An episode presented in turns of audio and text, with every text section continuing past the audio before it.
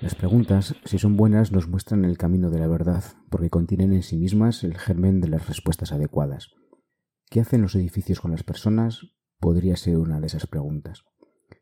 Perdemos muchas veces de vista la razón por la que construimos como lo hacemos, y el resultado, lejos de conseguir la mejora de la calidad de vida, la menoscaba. El síndrome del edificio enfermo, hoy claramente tipificado, nos habla precisamente de la afección que el ambiente interior de los edificios, especialmente los más tecnificados, tienen sobre la salud de las personas. En los años 70, el ideal de conseguir espacios herméticos atemperados dio lugar a edificios que hoy caracterizamos como enfermos e insostenibles.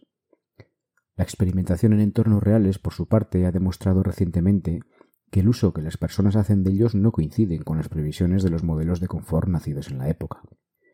Y esto es especialmente cierto en edificios ventilados naturalmente, en los que las personas son capaces de ajustar sus expectativas de bienestar a las condiciones climáticas exteriores. Frente a los modelos de balance neto que otorgaban a las personas el papel de meros termostatos, surgen modelos adaptativos que ponen en valor la capacidad de adaptación del ser humano a su entorno.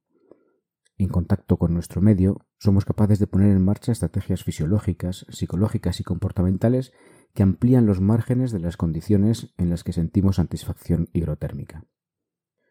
Algunos estudios sugieren que, frente a la propuesta imperante de aislar los edificios, la ventilación natural ofrece posibilidades de ahorro energético de entre un 20 y un 50% en función del clima del que se trate.